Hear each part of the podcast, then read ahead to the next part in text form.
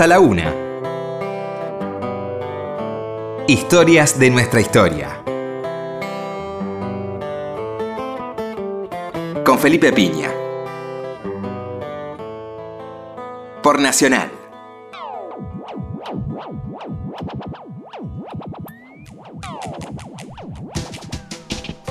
Hola, buenas noches, ¿cómo le va? Aquí estamos nuevamente en Historia de Nuestra Historia. ¿Qué tal, Roberto? Hola, buenas noches, Felipe. Bueno, muchas gracias a toda la gente que nos escribe, a la gente que nos cuenta, que nos escucha en este horario tan lindo, madrugada del sábado, noche de viernes. Y hoy tenemos una invitada de lujo, la querida amiga Nora Lafont. ¿Cómo estás, Nora? ¿Cómo te va, Felipe? Nos encontramos eh, varias veces, pero la última vez en los Martín Fierro. Y me pareció realmente muy lindo traerla a Nora para hablar de, bueno, de un amigo muy querido de ella, una de las personas que más quiere a un ídolo total como fue Roberto Sánchez Sandro.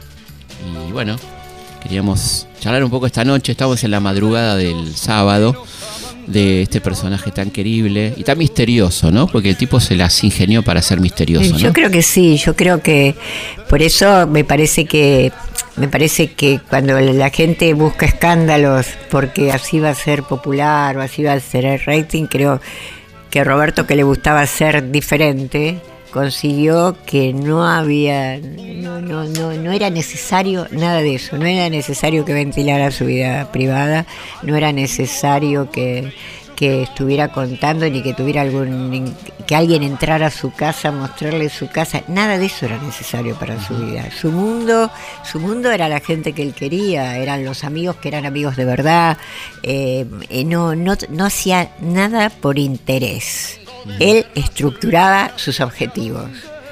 Eh, yo lo dije el día que le entregaron el Sarmiento en el Senado.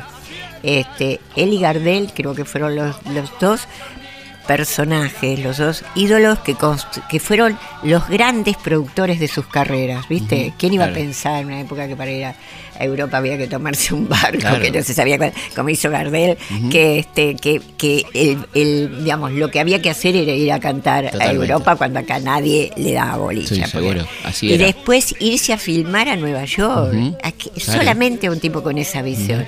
Y bueno, y Roberto de alguna manera manejó su carrera así. ¿Cómo lo conociste? Yo lo conocí un día, yo trabajaba en Canal 13 y él venía a hacer tiempo antes de, ir a lo de Mancera. este, venía al lugar donde estaba el noticiero mientras estábamos preparando el noticiero y empezaba a hacer bromas con todo el mundo. Tenía un gran sentido del humor y, contaba cosas. Y, y buen imitador también, ¿no? Gran imitador, gran imitador de cantantes y, de, y de personajes. Por ejemplo, él tenía la costumbre por ejemplo, él me sabía que a mí me divertía muchísimo y me, llamaba por teléfono haciendo corleones. imitaba a Brando, que era maravilloso. Y después este, imitaba eh, hasta que pudo, hasta que le dio la garganta el último tiempo, cuando yo no hacía recitales y todo, y con los problemas que tenía le costaba mucho, pero hacía un Toshiro Mifube que era maravilloso, o sea, una de las grandes estrellas del cine japonés. Y bueno, y cuando no le dio para hacer eh, Toshiro, ¿sabes lo que hacía? había inventado este, un corresponsal italiano cubriendo la guerra del Golfo. Qué Mira, pero tenía una imaginación frondosa. Bueno, ¿Y lo conociste, lo conociste entonces ahí? Eh, ahí, lo conocí ahí, bueno, y después él, yo o sea, trabajaba en Rivadavia y él eh, venía, en Rivadavia auspiciaba mucho sus shows en el Luna Park, qué sé yo, entonces ahí venía y lo traté. Y una vez así eh, lo invité, yo tenía después un programa en Radio Excelsior, cuando después de la dictadura. Sí. Eh, y yo tenía un programa los domingos que se llamaba Del Colón al Tablón. Y un día lo invité para que viniera, un programa que empezaba a las 12 del mediodía, con lo cual sigo pensando, aunque nunca lo confesó, que no se acostó para venir a mi mm, programa. Este, y se quedó todo el programa y después fuimos lo puedo decir porque ya no está, a, la confitería de la esquina, que era el caballito blanco, ¿viste? Y el caballito, perdón. Este, y se quedó hablando, le gustaba conversar. Era, eh, tenía una gran capacidad de conversación. Este llamaba por teléfono y por ahí a la madrugada y podía estar una hora hablando, cambiando cosas. Y tenía una muy buena costumbre nunca, aunque hubiéramos estado tratando un tema duro sobre la realidad o sobre alguien que conocíamos que le pasaba algo, él siempre terminaba la charla contando un chiste. Es decir, para que la cosa tuviera un final. buen sabor final. eh, un buen sabor final. Eh, Y ahí se hicieron amigos, ahí comenzó la amistad, digamos. Ahí comenzó la amistad, ahí comenzó la amistad, después Aldo Aresi un día me vino a ver para que fuera a trabajar con ellos, yo lo dudé muchísimo. Aldo Aresi, recordemos el manager. era el manager. En ese momento ya había muerto Anderle y Aresi lo conocía mucho porque cuando él estaba con Anderle, Aresi era el que organizaba las giras por el interior y todo eso, y además lo había acompañado a muchos pa- muchas giras internacionales también. Y, y Aldo me vino a ver y me dijo, vení, qué sé yo. Y yo le decía, Aldo, no sé, porque eh, yo lo, lo quiero como amigo y a veces no resulta, viste, trabajar con los amigos. Claro. Uno pone en riesgo la amistad.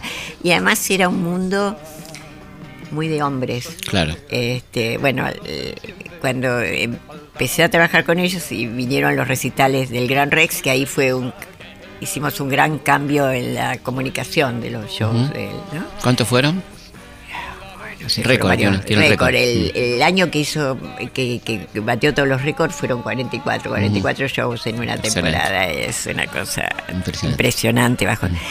Eh, y, y ahí, al principio, la cosa era que, bueno, yo tenía acceso a todo, pero había un momento que era de los muchachos, ¿viste? que, claro. que los músicos, eh, el sastre, ¿viste? Toda la gente Claro. que lo rodeaba.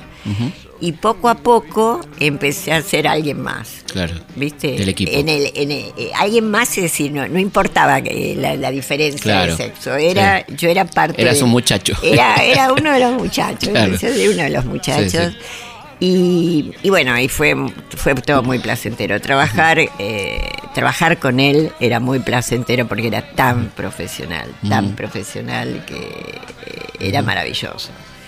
Y bueno, y así nos hicimos muy, muy, muy, muy, muy amigos. Y, y bueno, y fue transcurriendo el tiempo y nos, ac- nos acompañamos en situaciones difíciles y, y aprendimos a hacernos compañía y a tener muchos códigos. Este, Pero aparte vos eh, ayudás a conocer a un Sandro que la gente no conoce, ¿no? Que es el Sandro más intelectual, el tipo que el le más gusta. intelectual. eh, Por ejemplo, con Aldo Aresi en una de las giras estuvieron peleándose, se dejaron de, se fueron a dormir sin saludarse porque habían discutido eh, sobre un texto, viste, que uno decía eh, que era una cosa y otro decía que era era otra. otra, viste, sobre una novela. Una novela. Este, él veía todo, estaba interesado por todo, le gustaba muchísimo, muchísimo la música. Él había hecho, en sus idas a, Manhattan, había hecho el recorrido que hacen todos los cantantes, o sea, esas giras que empiezan a las 2 de la tarde y terminan Claro. a las 8 de la noche por distintos boliches. Y, y bueno, escuchaba a todo el mundo, y imitaba a todo el mundo, y, y bueno, y pasaban cosas con él que, no sé, eran tan mágicas, tan mágicas. Yo recuerdo cosas de- del público, de los recitales, eh, que eran esos recitales del Gran Rex, antes Sí. de contarte cosas específicas sí, sí. eh, hicieron que toda la gente que era fanática de él y que le daba vergüenza decir que era Sandro porque todavía Claro, tenía era la Mersa, cosa, era era Mersa. Mersa, Mm. este, allá en el Gran Rex, que era como otro ámbito y además eh, lo- salieron, aceptó notas de otros medios que no fueran solo claro. crónicas, esas cosas, este, empezó a toda la gente a venir a ver los espectáculos, los shows, sin, noble- sin, sin drama, Claro. sin vergüenza. Sí, Vos sí. te parabas al final del pasillo y veías este, zapatillas, botas, bisones hasta el piso, viste, era muy, muy especial. el Todas las clases. Todas las clases sociales estaban y lo amaban, y lo amaban, lo amaban. La gente, eh, la gente que amaba a Sandro, la amaba de verdad, no importaba cómo fuera. Yo creo que el tipo que más despertó así como vínculo tan fuerte, ¿no? Incondicional, podemos decir. Absolutamente, Mm. absolutamente y hay que ver que él a la gente le dio todo lo mejor que podía. Yo creo que debe haber pocos casos, sobre todo en la época que él lo empezó a hacer, de alguien que para dar cosas mejores a su gente se compró un gran equipo de luces y un gran equipo de sonido. Todo el mundo aceptaba que había Claro. sido siempre este fanático de Sandro y que y que tenía todos los discos y que sabía todas las canciones y Claro. todo ese tipo de cosas. eh, me acuerdo que un día, este, les voy a contar dos cosas que son una y otra muy diferentes. Eh, me llaman y me dicen que la señora Ernestina Herrera de Noble quiere venir a verlo, que quiere entradas en primera fila, que este, que, que donde las donde las tienen que comprar. Ujú. Yo primero, antes de decir nada, yo hablo, hablo con Aldo Aresi, hablo con él a ver qué quieren hacer. Buah. No, decirle que, que la invitamos. Buah. Bien. Entonces eh, vienen y yo los recibo y le pregunto este, si la señora va a querer saludarlo a Sandro. Entonces una especie de esos Chevalier Servant que tenía ella, que lo acompañaban y venía con una comitiva. Claro. Este me dice, "S- eh, la señora no se saca fotos. Y yo le digo, nadie se saca fotos en el camarín de Sandro. Claro. Eh, y bueno, y por supuesto, para colmo en esa época todavía no se podía acceder a los camarines directamente desde afuera. claro. Entonces había que subir al Subir al escenario, escenario, claro. bajar del escenario. Hizo todo Mm. para estar en el camarín. y no sacamos fotos. Claro. Este. La otra punta, diferente totalmente, un día me llama este, Gandhi de página Sí.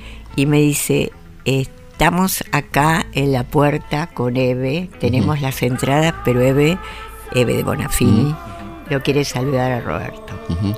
No, mirá, espera, porque vos sabés que Roberto a políticos no recibe. Claro. Este, voy a hablar con él. Entonces voy al camarín y le digo, mira, yo sé que vos no recibís, pero está Eve Bonafini que te quiere saludar, que es fanática tuya.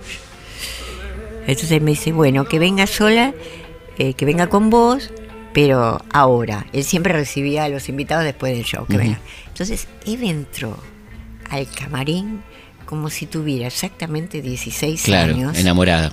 Pero era, y empezó. A mí todo el mundo me dice que me tengo que buscar, que me tiene que gustar el folclore. A mí me dicen pero yo te, me gustás vos, tengo todos los discos, sé todas las canciones, to- toda una cosa así de, de amor. Él estuvo muy gentil, ella le regaló un libro de ella y este él de pronto, se- en el camarín de él siempre había rosas rojas claro. de tallo largo y eso. Entonces se dio vuelta y como una cosa así medio de príncipe De galán. le dio una rosa. Mira, yo creí que se me desmayaba de, de la emoción. Bueno, fíjate vos que el año pasado yo, yo voy a la Casa de las Madres porque reinauguraban el bar. Ujú. Bueno, no estaba todavía nadie, no, no, no estaba lleno el, el auditorio. Voy a golpear a la cocina que la quería saludar a Eve. Entonces esperamos un ratito y sale Eve, se saca unas fotos con una gente que estaba ahí y se para así y dice lo siguiente, te juro que eh, Roberto murió en el 2010 y esto tiene que haber pasado 2006, por lo menos 2008 a lo sumo. Se para así dice, Nora me llevó a ver a Sandro. Mm. Dice, yo tengo guardada la rosa con el programa. Qué lindo. Pero fue, es muy emocionante porque Mm. es ver cómo de pronto eh, la música, una Mm. persona puede generar en otra que Sí. normalmente tiene una postura tan rígida frente Mm. a todo, Claro. que respeto Ah. absolutamente, Sí, sí, sí, sí. cómo hay algo que la puede humanizar de, esta manera, ¿no? Sí, que además atraviesa la grieta sin. Absolutamente, absolutamente. Con Es mucha más, comodidad, digamos. es más, este, después Hugo Soriani el año pasado que presentó su libro, él lo cuenta esto, porque él después estaba sentado en la, habían ido todos juntos Claro. y estaban sentados en la platea al lado de ella y me contó cosa que yo no sabía. Este, me contó que Eve se cantó todas las canciones del Durante, iba- mientras iba cantando Roberto. mientras iba cantando Roberto. Seguimos en Historias de Historia escuchando la música de Sandro, enterándonos de su vida con la querida Nora Lafont. ¿Qué leía Roberto?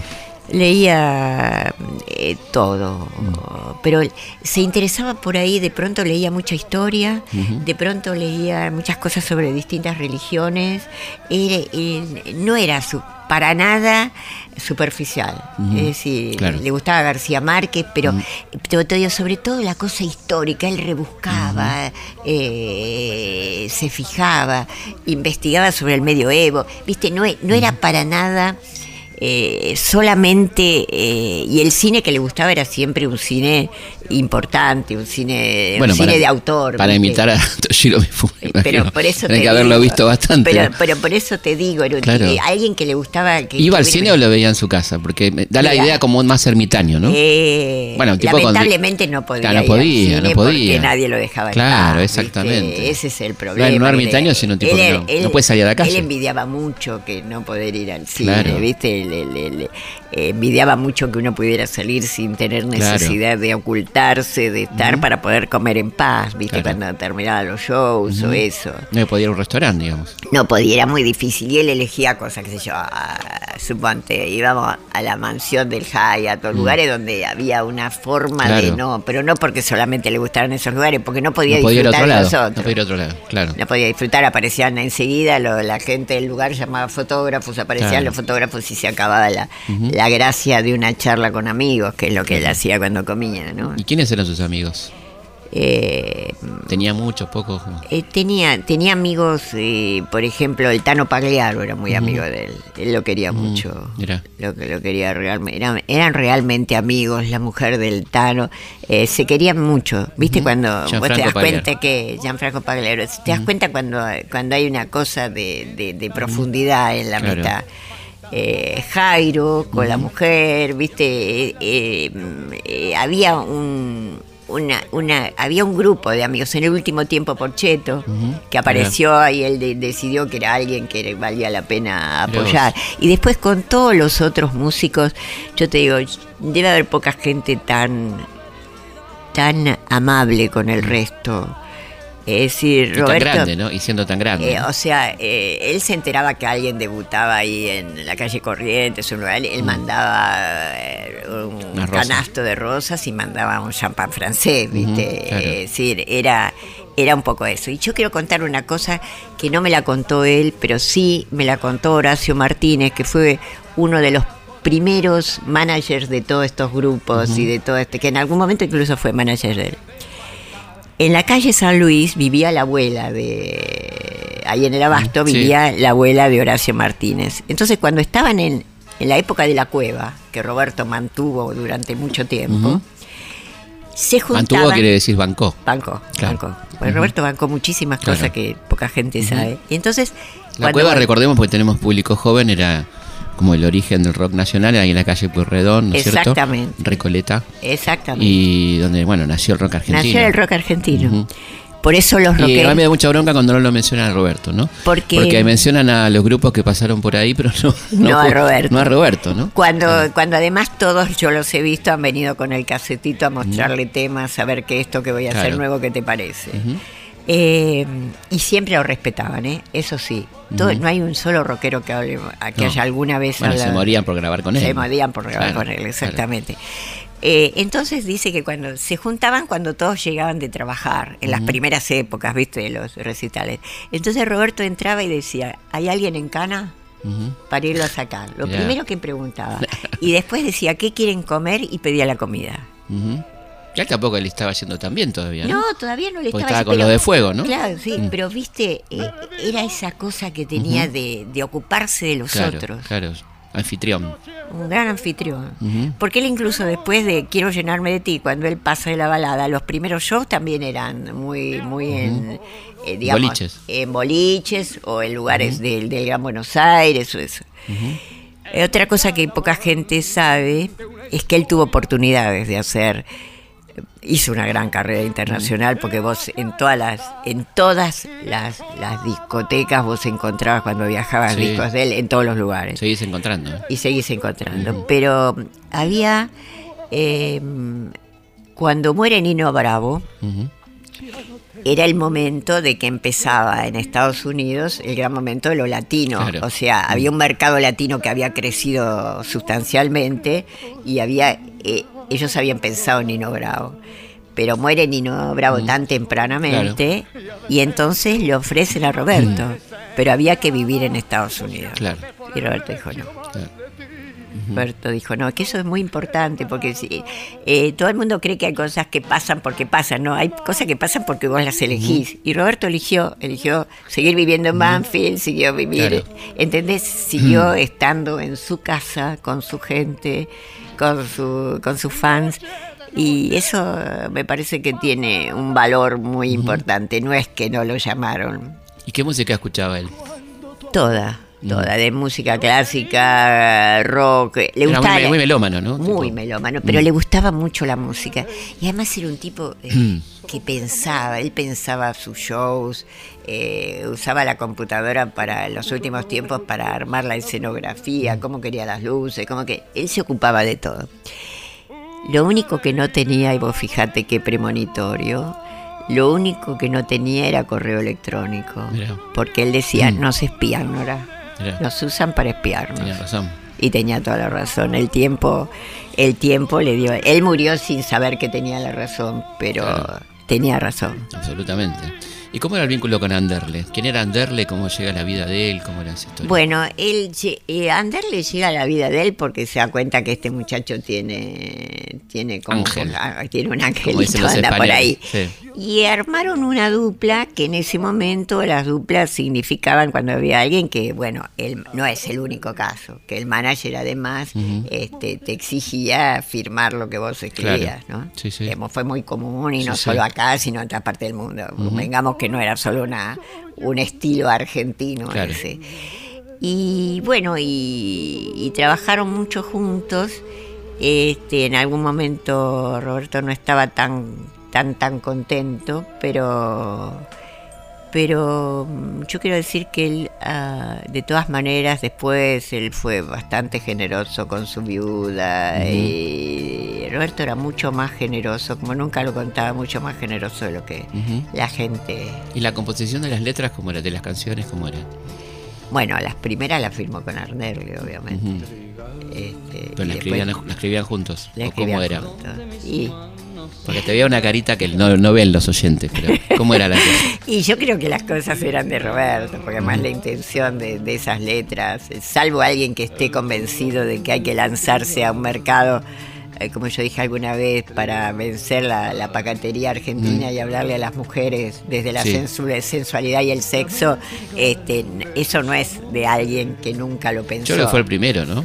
Eh, Tri- Trigal es ah, una. es Trigal una- es un canto a la vagina. Claro, un canto a la vagina. Eh, este, esto fue el primero, es decir, se pasa de las telenovelas, de donde las mujeres ve- veían que les gustaba eh, el, el protagonista, a alguien que le canta a las mujeres contándole por qué les gusta el Claro. protagonista y como que no tienen que renegar de su sensualidad. Mira, hay un video en Viña del Mar donde el espectáculo es Sandro, ¿sí?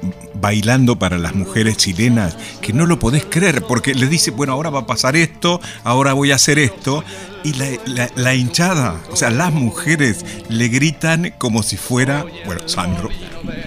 Pero además, me alegra que hayas dicho eso. No sé si te fijaste que no existía Michael Jackson. Y Claro. él baila como Michael Jackson. Sí. Y nunca lo veo. Ese, ese video es maravilloso, yo lo amo. Es en blanco y negro, además. este Pero es, es, es espectacular, ¿viste? Porque vos decís, ¿cómo se le ocurrían estas cosas? ¿Viste? Claro. ¿Cómo se le ocurría? ¿Cómo se le ocurre hacer un disco sobre clásicos como el que hizo, de canta todas las Sí. canciones del repertorio de Sinatra y eso? Y después aparece en todo el cine norteamericano, viste que un revival, para, como las bandas de sonido son un revival con todas Sí. esas cosas. No es que lo escucharon a él, pero como se daba cuenta de lo que podía venir. Aparte que eh, cuando él graba Trigal y todo eso, estábamos hablando del Lactaro Anganía, del anuncio. Sí, sí, él Se ve que los sensores no se dieron cuenta. No, mira, eh, lo- los sensores tienen la mirada fija en algunos y se les Mm, pasan los otros. claro. Cuando el- te voy a contar Lo una- subestimaban probablemente. Eh, por supuesto, pero te, Sí.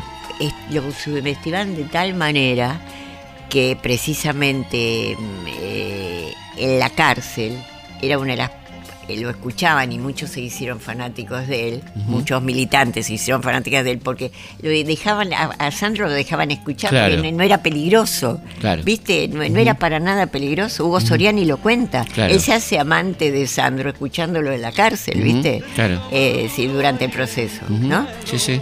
Y vos sabés que te voy a contar una cosa que pasó, no con Sandro, pero que sí pasó. ¿Vos te acordás de Azules y Colorados? Sí, claro. Bueno, mientras estaba el tema de Azules y Colorados, en Canal 13, a las 3 de la tarde, un sábado, pasaron Sombras en la Nieve, que es una película que protagonizaban eh, Jim Peters y, y, mm, Robert Taylor, que, con, que hablaba en el momento que estaban amiguísimos Estados Unidos con Rusia. Claro. Y entonces Apenas terminada la Segunda Ah, Guerra Mundial. Sí, y entonces era un tema de cómo una maestra en, eh, en el colegio, de una maestra de la resistencia soviética, enseñaba a hacer molotov. Eso No. pasaba en cámara durante... No, no, yo, yo te juro que casi me desmayo cuando Claro. lo vi, pues yo digo, cómo lo que es la censura, gracias a Dios que a veces se le pasan ciertas cosas. Sí. Pero Porque tienen ciertas obsesiones, como decís co- vos. como tiene obsesiones. Y se le puede pasar un Se elefante. le puede pasar un elefante, como No. este que te cuento. El tiempo y el destino me han golpeado sin cesar, mas yo sigo adelante sin dejarme doblegar, pues no vale llorar, tampoco suplicar, hay que pensar que todo pasará. Yo tuve los amigos que el dinero puede dar.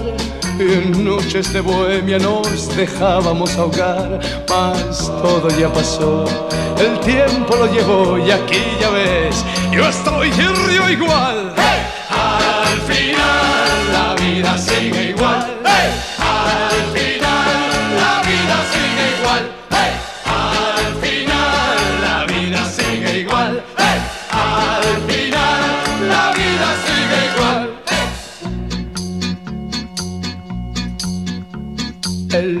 las mujeres, la parranda y el amor son cosas que en la vida recompensan el dolor.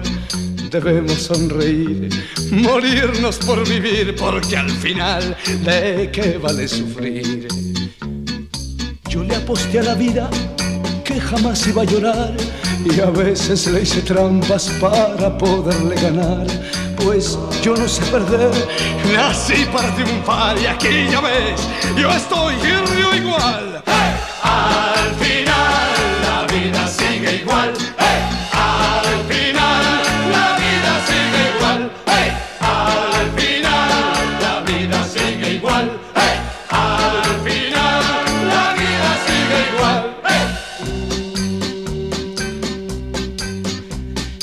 A veces una pena desgarró mi corazón, seguí siempre adelante sin prestar mucha atención. Al tiempo yo me alié y la pena se fue porque el dolor mi amigo siempre fue. Jamás se cumplirán aquellas cosas que soñé, pues en mi largo viaje tantos sueños olvidé, más tanto recogí y ya tanto viví que pienso hoy yo nada perdí. ¡Hey! Al final la vida sigue igual. ¡Hey! Al final la vida sigue igual. ¡Hey! Al final la vida sigue igual. Al final la vida sigue igual. Tú conmigo y canta fuerte. Vamos a hacer una pausa. Y seguimos conversando con Nora Lafont, un verdadero placer, hablando del querido maestro Roberto Sánchez Sandro. Hasta la una. Historias de nuestra historia. Seguimos en Historias de nuestra historia.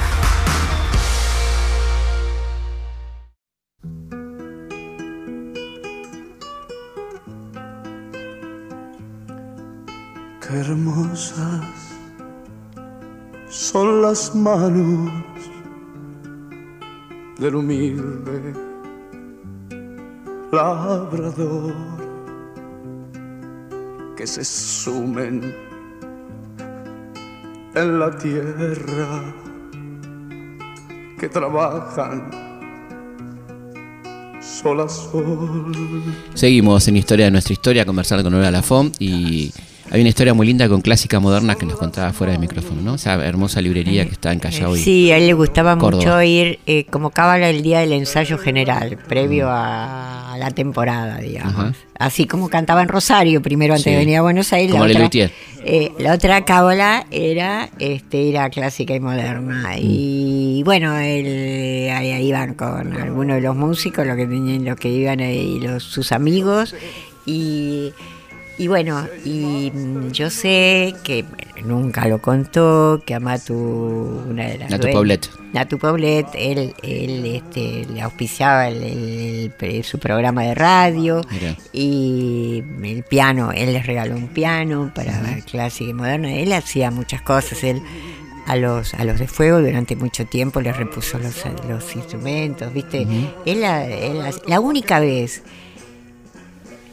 dos veces contó una donación. Una fue cuando hizo una donación, cuando los actores estaban por perder su, su casa. Entonces él lo contó a ver si otro agente del espectáculo se, se lo emulaba, cosa lo que no ocurrió. Este, y la otra cosa que sí hizo fue para la, para la sala de chiquitos, creo que la sala de chiquitos con HIV en el, en el Garaham. no, era en ese momento el Muñiz. Entonces él hizo eh, que la gente que compraba el disco del que salía en ese momento, tanta cantidad, este, él ponía una parte, otra parte la ponía la grabadora, y pero era el- eh, la gente lo compraba y él eh, se armó como un tabladito al lado de, mm, del shopping que está ahí en Santa Fe y Coronel Díaz, y él estuvo firmando, y estaba con fiebre ese día, y firmó porque se había comprometido hasta que no pudo más. O sea, mil personas. Eh, sí, Y fue una claro. cosa impresionante. Sé seguro que la parte de él se puso, no Claro. sé del resto, pero la parte de él afirmar. sí, porque lo conozco, lo conocía muy bien y sé exactamente lo que él pensaba de los compromisos que uno tenía. Y además las cosas cuando hacía algo lo hacía con el corazón. Ahora, qué, qué cosa, ¿no? Qué manera de disfrutar de todo lo que hacía. Yo te comentaba fuera del micrófono es- ese video con Leonardo Fabio, Sí. donde lo hace tentar en medio de una canción. Encima es una canción romántica. Y vos te das cuenta que, viste, lo mira a Fabio y a partir de ahí Fabio no podía dejar de reírse. No tenía nada que ver la canción con lo que hacía. O sea, esa idea de disfruto de lo que hago es fantástica. Sí, no, era realmente disfrutaba, realmente disfrutaba y además tenía tanta imaginación. Una de las veces que estuvo mm, bastante internado ahí en el instituto, eh, donde siempre estaba, este, me acuerdo que yo le propuse, porque todo el mundo quería saber de su salud, y ahí hicimos una cosa increíble, que él estuviera en el, en el especie de, de patio, jardín de invierno que tenía el sanatorio detrás de- del vidrio, y toda la prensa que se agolpaba Claro. así del otro lado. Pues ya pues, hagamos eso, porque así, porque además corría muchos riesgos, por otra parte. Eh, que la gente te, la gente Claro. te quiere tocar y te contagia y él venía de estar en terapia intensiva no No era podía, cuestión ¿no? claro. entonces después después que pasaba esas cuando él estaba siempre que estaba un poquito mejor cuando tenía internaciones estaba un poquito mejor este me, me decía venís y tomábamos el té Era- la ceremonia era tomar un té este no, era era ¿Cómo? yo, cómo? Sí, yo lo extraño tanto ustedes no se pueden imaginar lo que yo lo me extraño imagino. Me imagino. Pensaba cómo manejaba eh, eso que despertaba en las mujeres, cómo manejaba él eso, ¿no? Porque él despertaba en las mujeres pasiones, como dicen los, los puristas, muy bajas, digamos. Yo- que son altas mira, en realidad. Los, los actores que venían a ver su show, que muchos de ellos, muchísimos que eran fanáticos, te cuento, Mm. Graciela Dufo era una fanática así absoluta de él. Es más, eh, ella hizo un recital de poesía ahí en la calle Corrientes, en una sala pequeña, le pidió a él que fuera y él fue y estuvo como 40 minutos detrás de un biombo esperando para, salir. poder y salir, fue, claro. hacía esas cosas, Claro, ¿viste? Se hacía por los amigos, hacía esas Sí. cosas. Eh, yo creo que él tenía magnetismo con la gente. Hubo una temporada que se le ocurrió para que la gente no gritara mientras por ahí hacía un tema. Yo, él tenía una campana en el escenario. Entonces decía, tocaba la campana y decía, pueden gritar. Claro. Y te cortaba y, y no se grita más. Claro. No es- los actores que venían y lo veían hacer eso, decía, es imposible lograr eso. Manejo de escena Ese manejo de escena Claro. es imposible. Les voy a contar, uno de los últimos shows, eh, alguien avisó que había un llamado de una amenaza de bomba en el teatro. Entonces que, por supuesto, la cana estaba ahí y quería desalojar la Claro. sala. Y yo le digo, ¿querés que hable? Estaba por terminar la primera parte. Y yo le digo, ¿vos qué querés? ¿Querés hablar vos? ¿Querés, querés que yo diga algo? Él estaba entre bambalinas con el aparato para... Sí. el, Pulmón. el, el, este, el oxígeno. Me dice, no, déjame a mí. Entonces cierra el telón, él se para, va, se sale al proscenio y entonces les dice, miren, algún idiota dice que acá pusieron una bomba. Bueno, la policía quiere y tiene razón, hay que Mm. hacerlo. Lo único que les pido es que salgan tranquilos, no va a pasar nada, porque peor va a ser que ustedes salgan en- tu- tu- tumultuosamente y que haya alguien herido por eso. Mm. Yo los espero, si ustedes tienen ganas de volver, vuelven. Si no, este, bueno, no sé cómo haremos con lo que falta del show. ¿Vos podés creer que la gente salió en orden? Y salvo 11 personas volvieron, esperaron que la policía este, revisara todo y en la calle muriéndose de frío volvieron Claro, todas. todas. Claro, salvo 11 por personas. supuesto. Claro. Y él, eh, muchos de, los- de los compañeros que estaban en el show eh, salieron afuera, él se quedó conmigo en el, en el- en el camarín, todavía entró uno- per- un perro con la policía, ¿viste? Y se quería comer los, los bocaditos que él Claro. tenía ahí. Pero él... ¿Cómo podés hacer que no entre en pánico 3.000 Y sí, personas? sí. 3.120 personas que era el bordero de todo su show. El Gran Rex. ¿Qué Sandro nos perdimos? Que es la mayoría de los argentinos. Eh, creo que nos perdimos eh, precisamente por el amor así infinito que le tenía a la gente, poder haber charlado más con él, Mm. poder haber charlado más con él, poder haber compartido las largas, las largas historias que él podía contar de su vida. o los largos, los buenos momentos, las cosas que se había divertido, las cosas que lo entristecían, Eh, eh, todo, todo lo que él significaba. Yo creo que nunca voy a volver a vivir lo que fue ese entierro, Mm. el amor de la gente, la gente que esperaba con las propaladoras cuando uno pasaba, Claro. pasando música de él.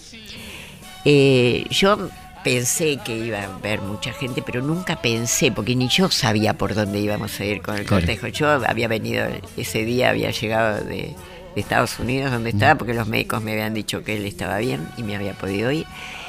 Y, y llegué antes que al velatorio y lo, vela- bueno, lo velamos hasta el día siguiente. Y ver la gente, la desesperación, no se podía avanzar, el- eh, hacía muchísimo calor Claro. y el auto no podía ni en tener refrigeración porque, porque ya de andar en primera Claro. no, no se podía. Y fue muy, muy emocionante, muy, muy emocionante.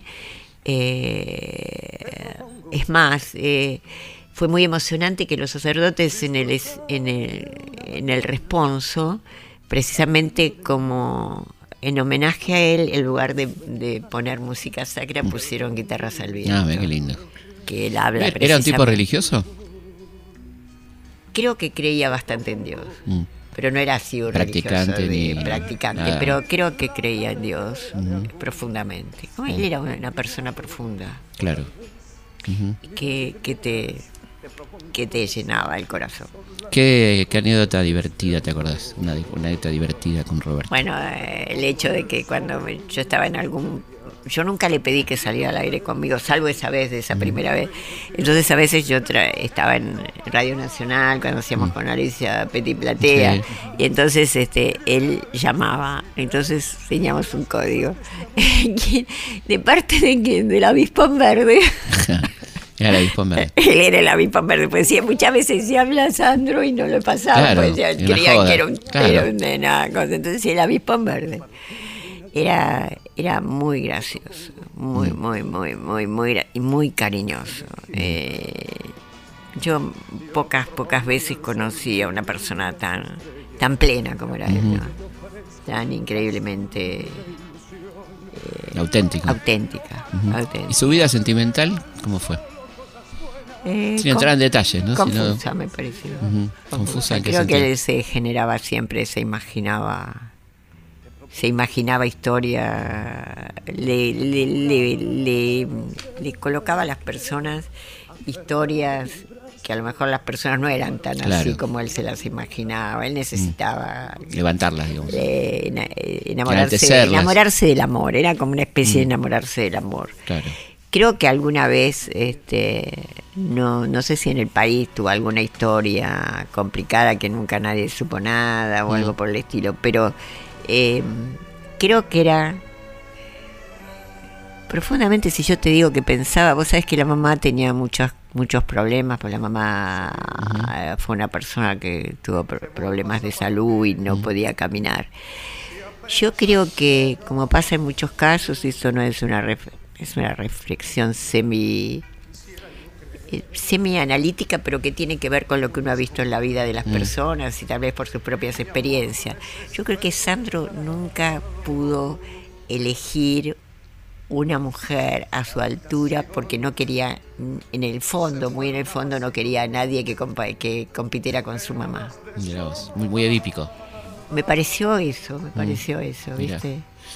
Pero La aparte que difícil, ¿no? Porque tanta mujer, tanta mujer alrededor, ¿no? Sí, pero bueno, Bueno, debe haber, también debe haber tenido una profunda soledad, porque eso, eso pasa, ¿no? yo creo que sí. Yo O creo sea, que en el fondo todo 10.000 fans y vas al hotel, estás solo. está solo, sí, sí, sí, sí. Creo que por eso las sobremesas o las madrugadas después del show eran tan extensas, ¿no? Era, era esa Era un buen contador de anécdotas. Sí, te contaba cosas de toda la gente que había conocido, de, de la gente que, que en, otros países había sido fanática de él. Yo, de- de- como decía antes, de la sala, te digo, tuve un par de anécdotas que son increíbles. Una era una chica parapléjica que siempre la traían sus hermanas en una silla de ruedas, que no movía nada más que los dedos de los pies y él empezaba a cantar en el escenario y ella movía el, el- el dedo gordo del pie, Impresionante. siguiendo a mí. Yo me lloraba, me Y lloraba claro, todo. imagino. Me lloraba imagino. todo. Y venía gente de todo el país para. De todo el país y de todo el mundo. todo el mundo, ¿no? De todo el mundo. Mm. Eh, a mí me llamaba siempre un señor desde Estados Unidos que a ver si cómo le coincidían las fechas, ¿no? hasta que una vez le coincidieron las fechas. Y me dijo, voy a ir. Y era un señor centroamericano que lo había empezado a escuchar cuando él era chiquito y trabajaba en el campo con una radio, Claro. Ujú. una radio portátil. Sí. Después se fue a vivir a Nueva York cuando Sandro eh, cantó en el Madison. Ujú. Y la madre no lo dejó ver porque precisamente por esta cosa de que se movía tanto Claro, y qué sé yo, la claro. madre no le permitió. Y ya de grande tenía, vivía en California y tenía una inmobiliaria. Y bueno, vino, vino con la hija, no sabes, se compró entradas para todos los días, que para todo ese fin de semana Claro. que había funciones y vino todos, todos, todos los días. ¿Viste? ¿Y cómo era el.? El- ¿Y sabes sí. quién era muy de, de los personajes internacionales? ¿Quién era un fanático de él que se tomaba un avión si él estaba en el exterior? Bobby Fischer, el, el el ajedrecista. ajedrecista. sí. Hay una cosa increíble sobre eso que dijiste, que la anécdota de Carrizo avisándole a Bobby Fischer que Sandro había sacado un, un- un nuevo disco. Sí, sí, es así, era muy fanático Bobby Fischer. Mirá. Me alegro que lo, que lo corrobores, era muy fanático Bobby Fischer. Se, se tomaba el avión para ir, para irlo a ver. ¿Y cuál era el vínculo de él con la política? ¿Le interesaba la política? No. No le no, interesaba. no, no le interesaba. No, no, no, estaba como decepcionado, desilusionado. De todo. De todo. No, no quería. Él hacía, bajaba líneas, eh, le molestaba eso de que la gente para ser repositor en un supermercado tuviera que hablar inglés y todas esas cosas. Él hacía bromas sobre esas cosas. Claro. Siempre hacía a- a toques de ese tipo que tenían que ver con la calidad de vida de las personas. Claro. Un, Eso tipo, sí un le- humanista, digamos. Sí, sí, sí, sí. Continuamos en historia de nuestra historia hablando con Nora Lafón sobre Sandro. Un tipo, la verdad, que muy profundo, ¿no? Por todo lo que contás. Y ahí es lo que nos perdimos un poco, porque Sí. los, los reportajes que le hacían habitualmente eran superficiales. ¿no? Absolutamente superficiales. Además decían que toman, incluso gente que lo conoció mucho y decía, porque que tomaba champán, champán no tomó nunca, tomaba martini, este, que tenía placer de hacerlos como un tal lado, era, era era una especie de gourmet, eh, le gustaba la comida, la comida exótica, le gustaba hacer recetas él mismo, Ah, ¿viste? Y- cocinar. más que cocinar le gustaba inventar comidas que hacía que cocinar alguna vez entró a la cocina, no es que entró a la cocina, siempre, le gustaba mucho comer en la cocina, pero este, pero hacía esas cosas, ¿viste? Claro. Eh, copiaba recetas. Y muy tanguero también, ¿no? Sí, le gustaba el tango. Le gustaba, le gustaba el tango. Y Le- pudo conocer a varios de los a tangueros. varios, sí. Claro. ¿Y quién no lo, quién, a quién no Lo querían conocer a él. Yo me acuerdo de Troilo, ¿no? Un vínculo Sí, con Troilo sí, interesante. Con el gordo. él tuvo vínculo interesante con muchísima gente interesante, realmente. Realmente. Yo creo que era un tipo que daban ganas de conocer, ¿no? Absolutamente, absolutamente. Porque creo que ese misterio también te hablaba de. Bueno, yo las veces que lo escuchaba, había como una cosa que quedaba ahí flotando. De que este tipo debe tener mucho más de lo que dejan ver de él, ¿no? Claro, porque toda esa cosa, si vos no podés vivir en un, en un caserón, si vos no, no tenés una vida interior, Vida interior, compleja, claro. ¿viste? Y él la loco. tenía, Claro. él la tenía todo el tiempo, ¿viste? Era, era muy especial todo en eso. muy- Claro. muy- vos podías compartir con él cualquier tema. Ujú. Absolutamente cualquier tema. Y además te discutía sobre, sobre, sobre cine, te discutía esto, te discutía aquello, compraba mucha pintura, ¿viste? O sea, eh, no, no es que se circunscribía su pequeño mundo, Claro. él tenía un mundo hacia afuera, con su imaginación, con la literatura, con todo, que era que era mucho más profundo de lo que uno pudiera imaginar. A por ahí estaba Sandro, estaba Roberto Sánchez. Sí, y él lo diferenciaba. Él diferenciaba, tenía Yo creo claro. que él diferenciaba muy bien lo privado de lo público, cosa que creo que ustedes compartirán conmigo que se ha Sí, perdido totalmente, sí. que es una pena que se haya perdido. Este y lo y, y lo y, además le- lo- la ficción de la realidad. Creo que son dos cosas Claro, que hay que tener claro. muy claras y sobre Sí, todo sí, que hay que sí. tenerla. Me Creértela. preocupa mucho eh, en los jóvenes que no les estemos dando claridad en, en- en eh, para que puedan seguir separando eso. Cuando nosotros éramos chicos, cuando mi generación Sí. era chica, la ficción estaba en el cine, Claro. era muy claro, ese sí. mundo era la ficción. era la realidad. Eh, ¿Entendés? En cambio ahora, entre los medios que entran a tu casa, las redes sociales y todo eso es muy difícil de. Claro. diferenciar. Absolutamente. Y creo que nuestra obligación es que se diferencie, porque cuando vos empezás a creer, empezás a mezclar esas cosas, hay problemas. Totalmente. Cuando vos tenés juegos que desde chiquito solo se gana el que mata, es muy lo que difícil estamos- volver de la sí, violencia, Estamos ¿no? complicados. Bueno, Nora, muchas gracias por venir. Te vamos a pedir que nos elijas el tema de despedida de Sandro. ¿Cuál te gusta? Y penumbra. Despidámonos como se despedía él de todo suyo. Perfecto. Muchísimas gracias, Nora. Ha sido una No, hermosa charla. Gracias a ustedes. eh, hablar de Roberto, a mí me, me- y estar con vos, Felipe, como no. Usted estar con los compañeros acá es un placer. Bueno, le contamos a la gente que Nora se emocionó mucho cuando hablaba de, de Roberto en muchos momentos. No, no se ve, pero habla de este, de este amor y de este cariño de una gran amiga. Así que muchas gracias, Nora. Nosotros nos volvemos a encontrar la próxima semana, como siempre, viernes a la noche, madrugada al sábado, y nos vamos nada más y nada menos con Penumbras.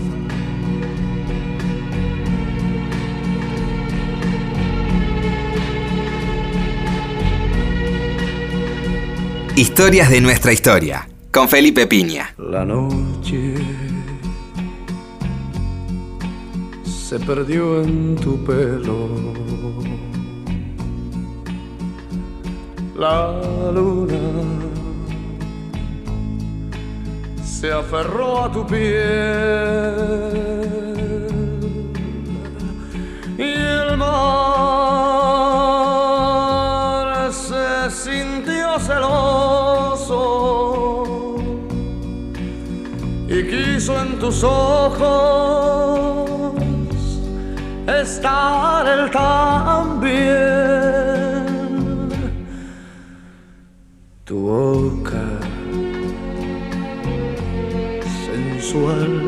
Peligrosa. Tus manos, la dulzura son tu aliento fatal fuego lento que quema mis ansias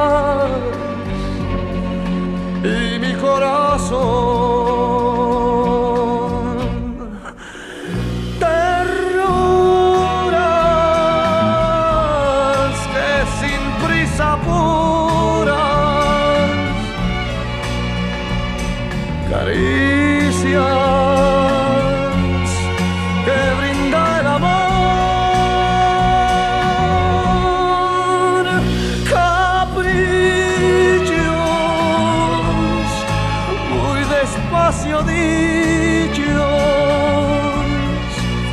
entre la penumbra de un suave interior. Te quiero y ya nada importa. La vida lo ha dictado así. Si quieres, yo te doy el mundo, pero no me pidas que no te ame así. Si quieres,